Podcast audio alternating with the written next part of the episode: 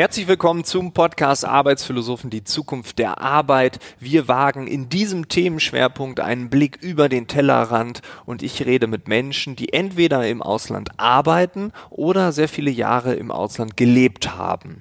Wir schauen uns an, wie sich Arbeit und Wirtschaft in diesen Gegenden, in diesen Regionen verhält und wie man dort vielleicht das Leben anders lebt. Heute zu Gast ist Tine Bieber. Sie lebt in Amsterdam, ist seit vielen Jahren dort, arbeitet als Partner bei Energy Circles. Dort hat sie die Themen Kommunikation, Markenbildung, Unternehmenskultur, Organisationsstruktur. Das passt ganz gut in unsere New Work Bubble. Und sie ist Gründerin von Emma Amsterdam, einem Startup in der Textilindustrie mit dem Ziel, diese Industrie nachhaltiger zu machen in allen Bereichen. Ich rede mit ihr über das kommunikative Holland was der Unterschied ist zwischen Holland und den Niederlanden und was wir von unserem Nachbarland lernen können. In der Vorwoche ging es um Dänemark, jetzt schauen wir uns ein anderes Vorzeigeland an. Zumindest ist das so meine Wahrnehmung. Immer häufiger höre ich Sätze wie, ja, die in den Niederlanden, die sind doch viel weiter. Ob das wirklich so ist, das wird Tine uns erzählen. Ich wünsche dir ganz viel Spaß in diesem Gespräch und wie immer findest du in den Shownotes alle Links zu ihr. Audio ab mit Tine Bieber.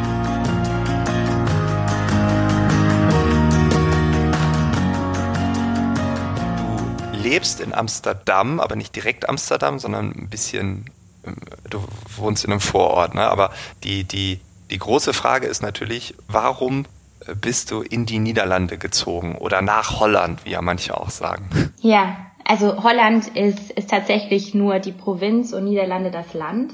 Ähm, ja, also tatsächlich wohnen, wohnen wir in Amsterdam, aber ähm, nicht im Zentrum direkt, aber es ist noch Amsterdam, äh, für viele ein anderes Amsterdam. Aber ähm, ich bin eigentlich das erste Mal nach Holland gezogen, schon vor neun Jahren ist es jetzt ja, fürs Studium. Und, ähm, und die, die Gründe waren sehr praktisch. Also ich hatte vorher ein, ein Auslandsjahr in Amerika und wollte, ähm, wollte in englischer Sprache oder ja, in Englisch studieren und hatte mich nach Möglichkeiten umgeguckt und die Auswahl in, in Deutschland ähm, ja, hat, hat mir nicht so zugesagt und von daher Holland hatte super Möglichkeiten und dann war das schnell entschieden und wollte auch ein internationales Umfeld. Und ja, seitdem war Holland immer ein Thema, weil ich damals auch meinen Freund, mittlerweile Verlobten kennengelernt habe, der Holländer ist. und ähm, ja, also wir haben in verschiedenen Ländern zusammen gewohnt und dann tatsächlich sind wir nochmal in Deutschland angekommen für zwei Jahre, aber doch nicht so ganz angekommen. Also ähm, es hat irgendwie, ähm, ja, also ich habe hab mich gefühlt, als wäre ich irgendwie so ein bisschen in, in eine Box gedrückt worden. Ähm, hat gegebenenfalls auch was damit zu tun, ähm, dass wir zurück in mein Heimatdorf gezogen sind, eine Gemeinde in, in Bayern. ähm, und ähm, ja, also es war ähm, jetzt, jetzt wird es schwierig. nee, also es, es, es war tatsächlich so, dass, ähm, dass viel, also ich habe Deutschland nochmal mit anderen Augen oder aus einer anderen Perspektive einfach kennengelernt. Ähm, und zwar, was, was sehr ähm, präsent war, war dieses Sicherheitsgetriebene und auch Angstgetriebene. Ähm, fand ich ultra spannend ähm, und habe dann aber auch gemerkt, okay, was, was macht es mit mir und, und was brauche ich? Und da habe ich eigentlich rausgefunden, dass ich schon lange oder immer auch so einen Trieb in mir hatte, der, der nach, ähm, nach sowas wie Bedeutung im Leben gesucht hat oder auch Bedeutung in den Dingen, die ich tue. Und, ähm, und dadurch, dass dann das irgendwie immer präsenter und größer wurde und auch bei meinem, bei meinem Freund, ähm, war, also wurden wir auch ganz schnell irgendwie ganz negativ. Das war wie als, als wären so Schichten auf meinen Kern gelegt worden. Und im Kern bin ich sehr positiv und abenteuerlustig und neugierig. Und es wurde immer weniger und immer weniger. Und dann dachte ich so, okay, ähm, ja, ich glaube, es wird Zeit für eine Entscheidung. Und in der Zeit haben wir auch, ähm, also wir sind auch persönlich durch, durch eine sehr ähm, spannende, interessante und auch traurige Phase gegangen. Also wir haben sehr, ähm, wir haben einige Menschen ähm, verloren, die uns, ähm, ähm, die uns sehr nah gestanden haben. Und ähm, das rückt natürlich auch nochmal die ganze Lebensfrage in eine andere Perspektive. Auf jeden und, Fall. Ja. Und ähm, ja, ich denke, aus dieser Energie raus war das dann so, okay, what's next? Wo wollen wir hin?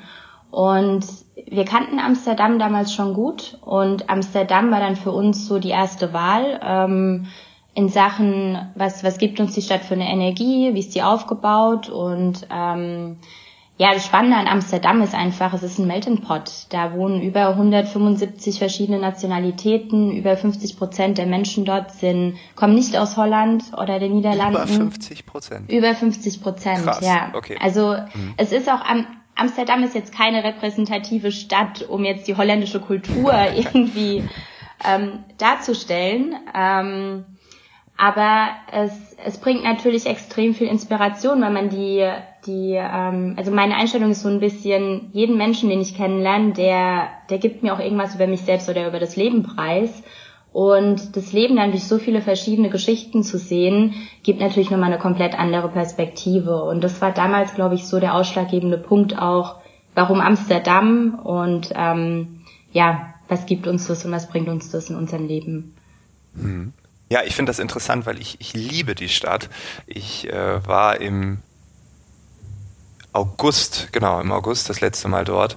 Und äh, es ist ja wirklich, also die Stadt ist ultra lebendig, sie ist wahnsinnig schön. Du kannst an einer Ecke ähm, wirst du durchgeschoben aufgrund der vielen Touristen und dann läufst du zwei Ecken weiter und du bist alleine, sitzt du am Kanal. Es ist also irgendwie so ein Yin und Yang in der Stadt äh, und gerade dieses Offene, was du ja auch irgendwie durch die 50 Prozent begründest, das was anders ist als vielleicht das typische Bayern.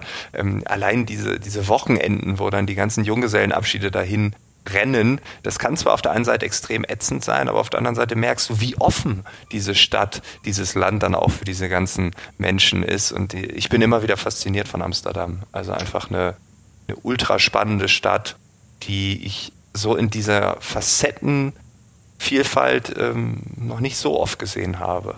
Ja, was ich auch, also was ich super spannend finde an der Stadt ist, ähm, wie die Stadt eben auch mit so Herausforderungen umgeht, wie jetzt zum Beispiel, wir haben, wir haben sehr viele große Festivals ähm, und mhm. ähm, also ich fühle mich immer sehr eingebunden in, in der Organisation, in der Nachbereitung und weil einfach ähm, die Gemeinde Amsterdam mit, mit ihrer Social-Media-Kommunikation da irgendwie was wirklich Gutes auch tut, dass man sich Teil davon fühlt. Und ich habe mich hier noch nie als ähm, als Zugezogene gefühlt oder sowas. Und das finde ich auch ein sehr ah, interessantes ja, Thema, ja. weil es auch so ein bisschen meine Lebenseinstellung, glaube ich, auch widerspiegelt. Also ich sehe mich jetzt nicht unbedingt als, ähm, oh ja, ich bin Deutsche und, ähm, sondern eher doch schon so als, als Weltbürger und ähm, dass einen halt ja an andere Sachen einfach verbinden zu einem Land als jetzt nur ähm, also ich sag ich sag nicht es ist nicht unwichtig Traditionen und wie man aufgewachsen ist. Es ähm, es, es bildet natürlich so die die Foundation und die Base für einen. Aber man kann noch mal ganz anders mit einer Stadt ähm, connecten sich verbinden und andere Sachen in sich selbst halt erfahren und ähm, und auch ähm, wie sagt man? Ja also herausfinden über sich selbst. Man, man lernt sich selbst nochmal anders kennen im Endeffekt. Mhm. Wenn du sagst, dass die, die Stadt so international ist, ich meine, äh, Holland ist ja auch bekannt für seine Internationalität. Das, das war schon immer so, das hat man auch schon immer so gelebt.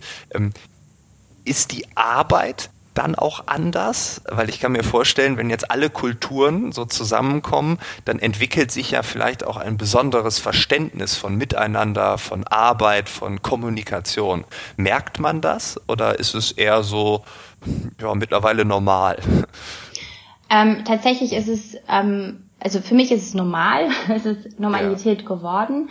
Ähm, aber ich muss auch dazu sagen, zum Beispiel, also ich arbeite im Süden von Holland. Ich arbeite nicht mal in Amsterdam. Also ich arbeite viel in Amsterdam, weil ich viel von zu Hause aus auch arbeite und remote. Aber ähm, es ist tatsächlich so, dass wir, also mein, meine Kollegen kommen aus Iran, Südafrika, Deutschland. Ähm, wir haben auch Holländer, aber ähm, es ist ein sehr internationales Team ähm, und die also jeder ist irgendwie auch sehr neugierig, ähm, Sachen zu erfahren von den eigenen Ländern und wie können wir auch diese Werte bei uns inkorporieren in unserer Kultur und einfach dieses bewusste Aufnehmen auch von, ähm, von, von verschiedenen Hintergründen und so und von, von verschiedenen Geschichten. Und das, glaube ich, ist absolut, was ich mitbekommen habe, überall in Holland so, ähm, würde ich sagen, größtenteils. Also ich habe noch nie jemanden begegnet, der ähm, einfach nicht offen für andere Kulturen gestanden, also äh, offen stand für andere Kulturen. Aber ich glaube schon, dass es ein sehr normales Bild hier in den Niederlanden ist, auch abgesehen von Amsterdam. Mhm. Natürlich hat man auch Dorfleben, ne? Also natürlich hat man auch kleinere Gemeinden, die, ähm, wo jetzt vielleicht nicht jeder auch Englisch spricht, aber die Mentalität ist, ist sehr landesübergreifend. Oder nee, im Land. Ja, auf jeden Fall. Ich habe äh, auch mal einen Professor aus Holland kennengelernt, der konnte perfekt Deutsch, perfekt Englisch. Und dann habe ich ihn gefragt, ich so, wieso ist das denn so bei euch, dass ihr das alle so perfekt könnt? Und dann hat er gesagt, äh, ja, weil damals, also der war schon älter, da waren die Kinderfilme halt nicht übersetzt, sondern man hat dann entweder deutsche Kinderserien und Filme geguckt oder auf Englisch. Und dann hat man einfach spielerisch als Kind Englisch und Deutsch gelernt. Und ich glaube, das sind auch so Dinge. Ähm, es kommen fremde Kulturen ins Land, die reden Englisch, die Nachbarn reden Deutsch und man kann mit denen kommunizieren. Und äh, von daher war so ein Nachteil, den man als, Kind anscheinend ja hatte, weil man nicht die Originalsprache in Kinderserien hatte, äh, wird dann, glaube ich, zu so einem Generationenvorteil, weil er sagte, bei ihm damals haben alle Deutsch und Englisch geredet. In einer Zeit, wo hier in Deutschland Englisch noch nicht unbedingt Usus war als Fremdsprache. Und das finde ich auch. Es ist ja der Hammer. Also äh, ja, und das hat sich auch nicht geändert. Also das hat das hat sich tatsächlich auch nicht geändert. Also die ähm, Filme sind hier nicht übersetzt. Ähm, es gibt Untertitel. Ähm, aber ich meine, viele natürlich schon auch Netflix und es sind Filme auch nicht unbedingt übersetzt und man, man arbeitet mit Untertiteln, aber das ist gang und gäbe hier und okay, nach wie vor auch so. Okay. Ja, ja, ja okay. und äh, also sie machen sich auch ein bisschen lustig dann äh, manchmal über über Deutschland und dass ja alle Filme übersetzt sind äh, und ähm, wäre ja total komisch. Ähm, ja, aber das ist absolut, absolut bringt das einen Vorteil. Und ähm, auch bei uns in der, also wir sind tatsächlich ein kleines Team von 15 Leuten, äh, aber unsere unsere erste Kommunikationssprache ist Englisch und ähm, das war es von Anfang an das war auch nie eine Hürde. Also es stand auch jetzt nicht irgendwie, wenn, äh, wenn Leute gesucht wurden, stand da nicht, okay, ähm, du musst Holländisch sprechen können. Also ähm, das war nie ein Thema. Sprache war tatsächlich nie ein Thema. Ah, das ist super interessant, weil ähm, ich habe auch schon überlegt, also vor Jahren schon, ob ich nicht mal einfach nach Amsterdam ziehe und dort mal eine Zeit lang lebe. Und da habe ich immer gedacht, ja, du musst ja Holländisch können. Und dann hat ein Freund von mir, der in, Ham, in Amsterdam wohnt, der hat gesagt, nee, das geht auch ohne. Ich so, ja, das geht dann nur mit dem richtigen Job und so und sonst ist es doch doof. Und äh, ja, wenn man allein sieht, dass die Universitäten und bei mir im Jahrgang sind auch äh, unzählige Massen einfach nach Groningen und so weiter äh, in die Universitäten gegangen, haben auf Englisch studiert und das Angebot ist da. Das heißt, man ist ja viel lockerer in dem Umgang mit dem, was man heute als Megatrend Globalisierung äh, ansieht, äh, was uns alle verändert. Man ist einfach bereit durch diese Sprache. Und wenn ich so große Konzerne sehe, die sich in Deutschland sehr schwer tun, wo ähm, dann, äh, wo ich dann auf einmal eine Präsentation auf Deutsch halten muss, aber die Folien müssen Englisch sein, weil man hat ja zehn Mitarbeiter, die kein Deutsch können. Äh, aber in einer anderen Abteilung ist es genau andersrum. Also da muss ich auf Englisch reden ähm, und habe aber deutsche Folien, wo ich dann denke, was, was ist hier los? Ne? Also man versucht das irgendwie zusammenzubringen. Äh, ja, und da sind die Holländer weiter. Die sagen einfach Englisch, sobald wir englische Leute im Team haben, let's go. Und äh, ja, das ist ja der Hammer. Also ja, es ist, ist auch ein bisschen, es ist, also es gibt natürlich auch Unternehmen, die fragen für Holländisch, ähm, aber in den meisten ist es tatsächlich so, dass es wie eine natürliche Entwicklung ist. Also mhm. ähm, ich glaube auch, dass das Entwicklungsthema sowieso Innovation und Entwicklung in Holland, habe ich das Gefühl, dass einfach ähm, es geht schneller. Ähm, ich weiß nicht, ob es an, an der Größe von dem Land hängt oder einfach ähm, auch das Bewusstsein vielleicht anders ist, aber ähm, Entwicklung geht unheimlich schnell in dem Land und ähm, Themen, die mich natürlich sehr interessieren, sind, ähm, sind absolut in der Arbeitswelt und auf Organisationsebene ähm, wie sehen Unternehmen strukturiert, wie sehen Unternehmenskulturen aus, ganzheitliche, holistische Ansätze.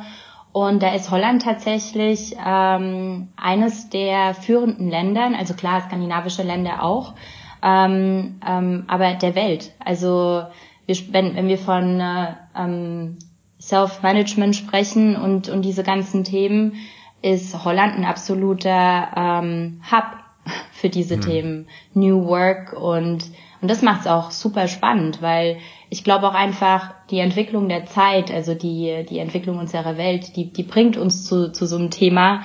Ähm, es ist einfach sehr präsent und, und Holland ist in dieser Zeit ähm, mein Wunschland zu leben, sage ich jetzt mal, weil man, man ist doch am äh, ähm, ja, am Puls, ne? Am, ja, am Puls der Zeit, auf jeden am Fall. Am Puls der Zeit, ja. Äh, ich meine, es ist ja kein, kein Zufall, dass in äh, meine Bibel Reinventing Organizations, Frederic Laloux war ja neulich ja. auch im Gespräch, ähm, er hat ja dieses Beispiel Bürzorch gebracht. Äh, wir ja. haben sogar einen deutschen Vertreter auch schon im Podcast ähm, gehabt, Ende Dezember äh, 2018, wenn jemand die Episode nochmal googeln möchte. Und ähm, wie schnell einfach ein, ein System kippen kann, weil Menschen eine neue Form der Pflege entdecken. Bürzorch, Nachbarschaftshilfe und auf einmal innerhalb von zehn Jahren hat man über 10.000 Mitarbeiter und äh, es ist schon irgendwie moralisch verwerflich, äh, die eigenen Eltern, die jetzt gepflegt werden müssen, nicht bei Bürzorch unterzubringen. Ähm, und dieses System, also diese Selbstorganisation, etwas anders zu machen, ähm, das dauert hier in Deutschland, wird das noch viel, viel, viel, viel länger dauern, weil wir halt nicht so offen sind, weil wir das erstmal alles testen müssen und ja, wir müssen gucken, ob das geht. Ja, das haben die Holländer doch vorgemacht. Also wir haben da zwar eine Grenze, so eine Staatengrenze, aber eigentlich könnten wir das doch einfach weiter wachsen lassen. Nee, wir haben ja eine andere Abrechnungsmethode und so, das müssen wir erstmal so Prototypen testen und, und Pilotprojekte installieren und so. Also da tun wir uns unheimlich schwer und das ist das, was ich von Holland kenne. Da probiert man es aus und dann, wenn es gut ist, dann ist das die neue Norm. Und es ist das ja nicht nur Bürzorch, da gibt es ja wahrscheinlich unzählige Beispiele, oder? Ja, absolut. Ähm, aber das ist auch ein Thema, ähm, was mich, glaube ich, auch ein bisschen frustriert hat in Deutschland, ist, ähm, es wird oftmals einfach, ähm, es, es wird überall hingeschaut für, für Lösungen und wie auch immer, aber doch selten einfach diese Intrinsik, ähm, diese Intrinsik-Sichtweise. Ähm, weil oft habe ich gehört und höre ich auch immer noch, ähm, solange sich das System um uns herum nicht ändert, können wir nichts tun. Und wir ja, haben ja. genau die umgekehrte Einstellung eigentlich hier. Und ich meine, nicht nur in Holland, das ist natürlich auch eine sehr individuelle ähm, Einstellung zum Leben. Ähm, aber es passiert hier öfter. Und ich meine, wir sind auch ein gutes Beispiel. Wir sind mit Energy Circles in der Öl- und Gasindustrie. Und ähm, es ist ein, ein sehr ein sehr interessantes und spannendes Thema, weil wir sagen, ähm, wir wollen diese Industrie, äh, Industrie revolutionieren.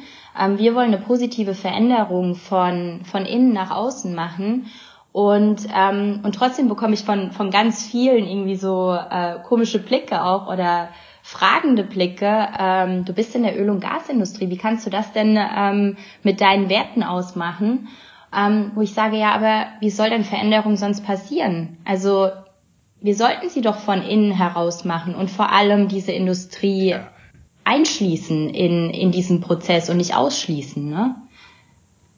Und da wird gleich gesagt, ja, das geht ja nicht bei denen, weil die machen ja alles kaputt und verschmutzen alles. Mach doch irgendwas hier in dem Bereich, da ist es einfach. Äh, das ist ja auch die einfachste Form auf diesen Wandel zu reagieren in ganz kleinen Schritten und die großen können wir eh nicht verändern. Also hörst du da so, so ein bisschen mehr Optimismus auch heraus?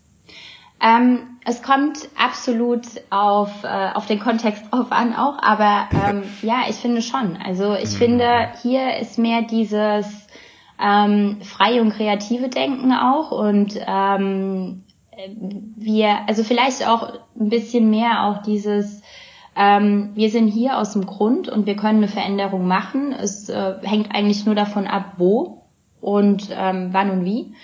Ähm, und vor allem halt auch natürlich in, in, meinem, in meinem Umfeld jetzt, weil es ergibt sich ja dann so. Wenn, wenn, wenn man selbst damit anfängt, dann kommen ja auch die richtigen Leute zu dir und äh, die haben dann ein, ein gleiches oder ähnliches Mindset und man macht es ja dann zusammen. Also man, man ist ja auch nie alleine.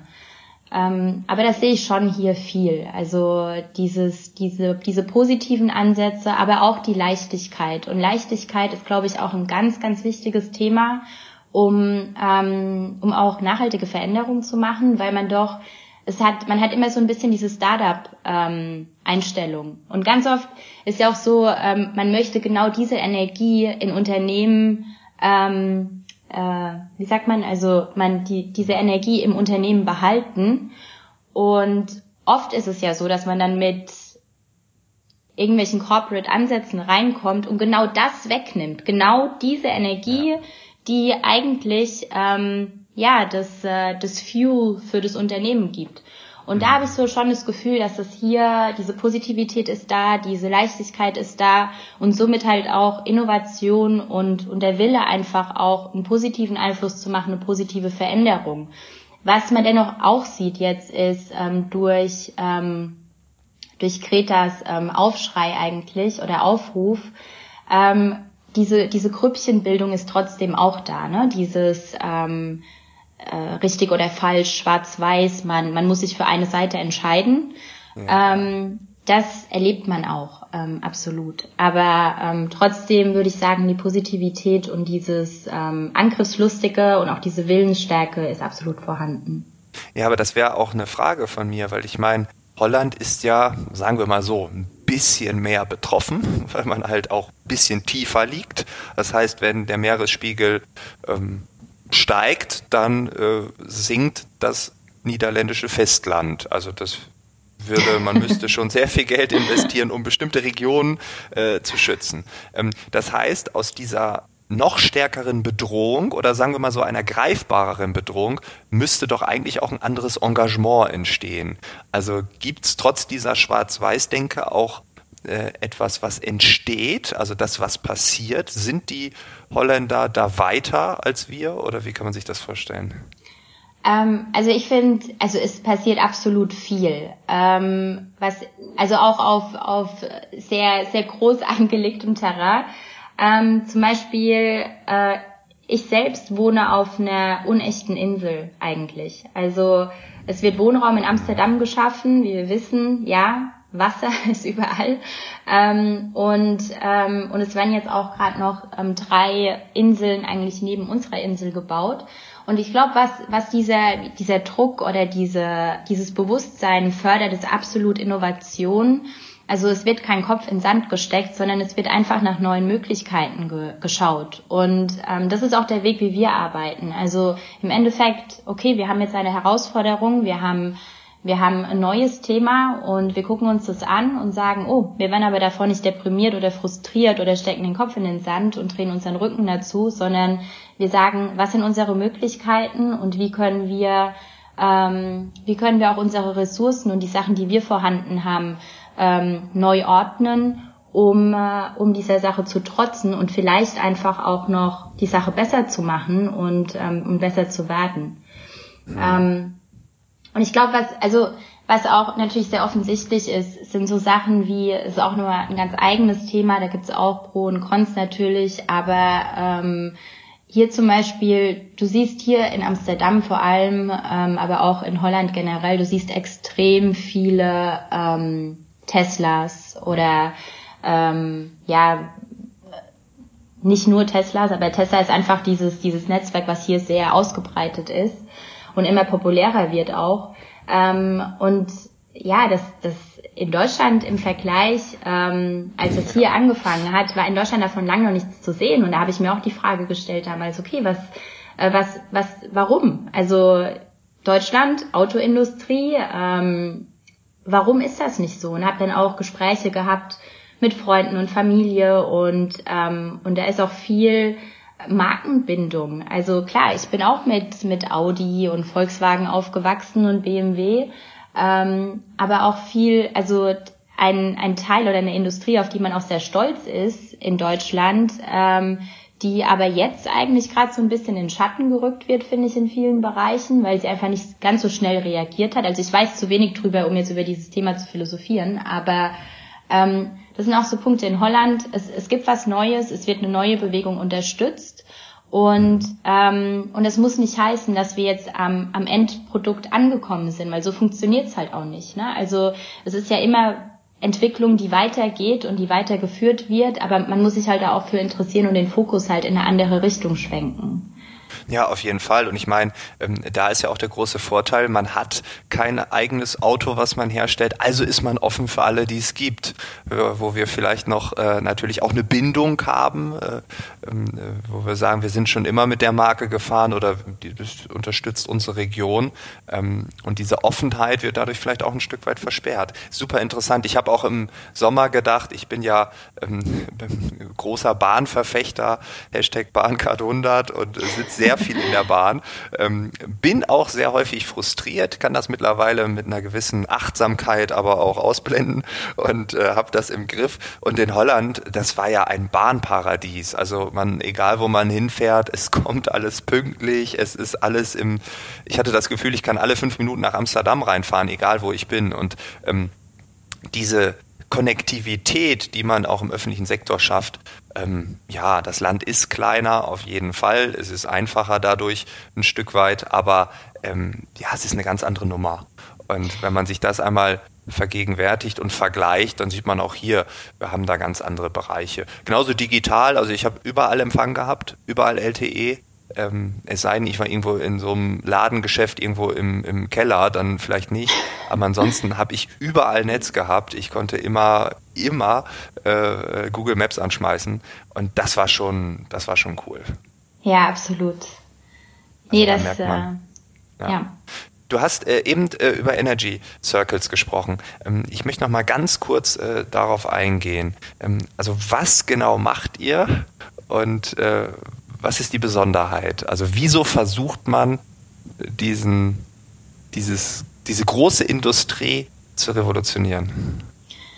Ähm, also es hat eigentlich angefangen mit ähm, ganz pragmatisch, ganz easy. Ähm, wir, also als Sales Office eigentlich für Ventile.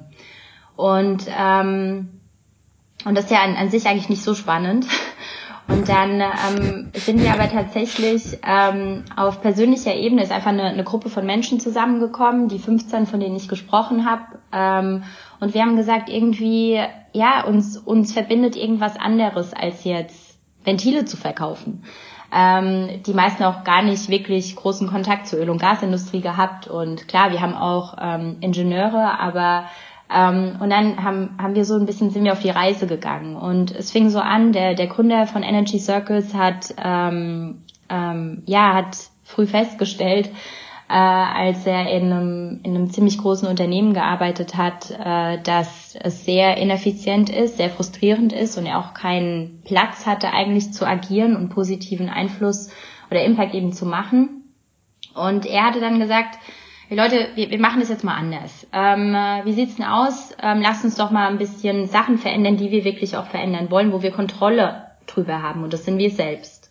Und dann haben wir angefangen, ähm, ähm, Holocracy zu implementieren. Das ist ein Self-Management-Tool und, ähm, und Holocracy hat sehr viele Fragen aufgeworfen, ähm, auch auf persönlicher Ebene. Und ganz schnell ist der Fokus eigentlich in Richtung persönliche Entwicklung gegangen. Und ähm, persönliche Entwicklung hat uns ähm, weitergebracht in unserem Bewusstsein. Wir haben verstanden, wie Sachen miteinander verbunden sind und ähm, und diese Reise hat uns eigentlich zusammen zu so einem größeren Calling gebracht, sage ich jetzt mal. Also ähm, und mit Energy Circles ähm, haben wir jetzt, versuchen wir auch, oder sind wir dabei, eine Plattform aufzubauen mit Menschen in der Öl- und Gasindustrie, die auch eine Veränderung machen wollen in der Industrie, weil wir sagen, es ist unheimlich viel Wissen in dieser Industrie. Ähm, ist der Hammer. Also viel Wissen, viel Erfahrung. Und es wäre, ja, und es wäre wirklich ja. risikoreich zu sagen, wir machen eine Veränderung in der Welt, ähm, und lassen diese Industrie eigentlich außen vor. Und wir sagen, ja, ja. weil oft wie gesagt, wir, wir, wir bekommen diese Reaktion, was macht ihr in der Industrie? Diese Industrie, die sollte eigentlich gar nicht existieren. Und dann sagen wir, naja, wenn wir, wenn, wenn wir einen Knopf hätten und, und wenn du diesen Knopf drücken könntest und in dieser Sekunde würde die Öl- und Gasindustrie aufhören, ähm, würdest du diesen Knopf drücken? Und fast jeder würde sagen nein, weil es einfach komplett unsere, unsere Gesellschaft teilen würde. Es würde ähm, also nicht nur teilen, wahrscheinlich zerstören auch. Ähm, ähm, und, und deshalb sagen wir, was, was können wir in der Zwischenzeit tun? Und das ist jetzt eigentlich, das ist diese Reise, in der wir sind und wir versuchen Lösungen zu finden, die ähm, die Prozesse effizienter machen, die Innovation antreiben und arbeiten somit eben mit Partnern in der Industrie zusammen, die ähm, die auf dem gleichen Weg wie wir sind. Nee, aber im, im Endeffekt, also das ist es. Ne? Wir, finden wir finden gemeinsam Partner in der Industrie, um diese Veränderung zusammen zu machen und wir sind ähm, jeden Tag wieder überrascht, wie viele Menschen da draußen sind, die eben auch diese Veränderung machen wollen, die in der Industrie sind, weil sie sagen, ich selbst habe Kinder, habe teilweise Enkelkinder und ich möchte, ähm, ich möchte haben, dass, dass, dass, dass sie auch eine Zukunft haben, die, ähm, die gut ist, ne? die nicht irgendwie in den Sternen steht und man weiß nicht, wo es hingeht. Und was können wir tun? Was können wir zusammen in der Industrie tun? Ja, cool. Und es ist genau dieses Gegenteil von dieser Schwarz-Weiß-Denke, sondern es geht um das große Ganze und um, um die Farben dazwischen. Und äh, ja, ich finde den Ansatz grandios, weil man hat ja immer ganz schnell äh, die bösen Player ausfindig gemacht, dann schließt man die aus, obwohl wenn diese was tun, ähm, dann hat man einen höheren Effekt, als wenn man mit 20 anderen Playern zusammenarbeitet oder Branchen etc. pp. Manche haben es sehr leicht, etwas zu verändern, haben aber auch keinen großen Impact auf das große Ganze. Von daher macht das, glaube ich, großen Sinn, was ihr macht. Und ja. Äh, ja, das ist cool. Also ich und ich, glaube, hatte, ich hatte die ja. gleiche Denkweise tatsächlich vor zehn Monaten. Da gab es für mich richtig und falsch und schwarz-weiß. Mhm. Und ähm, aber man, man kreiert seine eigene Insel und, und sitzt dann auf seiner Insel und ist dann doch irgendwie auch nicht mehr mit, mit, mit was halt außenrum passiert eigentlich connected äh, verbunden und, ähm, und das macht es natürlich schwer, eine nachhaltige und langfristige Veränderung zu machen. Und Veränderung passiert in so einer Industrie, äh, in so einer Industrie schon mal gar nicht, würde ich sagen, über Nacht, aber es passiert und, ähm, und das ist einfach ein Weg, den wir, den wir gemeinsam gehen. Ich stelle mir dich gerade auch tatsächlich auf deiner Insel vor, wie du alleine Homeoffice machst. das ist richtig, das ist falsch, mit denen rede ich nicht. genau. Und da mal von der Insel runterzukommen, das ist auch, glaube ich, das Bild, was du uns gegeben hast. Tine, ich glaube, wir haben einen super Einblick über, über dein Leben äh, in den Niederlanden, in Holland. Äh, du hast die Unterscheidung gesagt, ich habe sie schon wieder vergessen, Provinz Holland. Äh, ja, also Holland ist nicht gleich Niederlande, äh, doch, ist gleich Niederlande, aber die Niederlande ist nicht gleich Holland, das kann man so sagen, ja? Ähm, ja, also Niederlande, Niederlande ist nicht gleich, nee, andersrum, oder? Also Niederlande ist das Land und äh, Provinz Nordholland.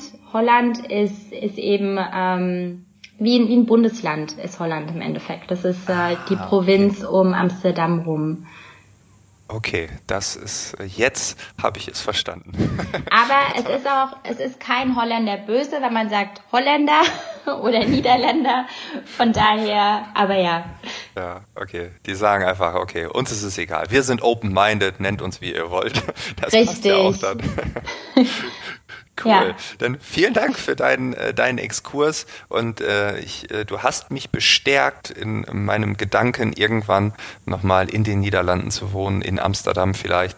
Ähm, obwohl das Wetter natürlich immer so ein bisschen dagegen spricht. Aber ja, ich ja, glaube, ja, so kulturell könnte das ganz gut passen.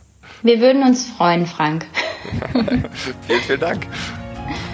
Super, danke.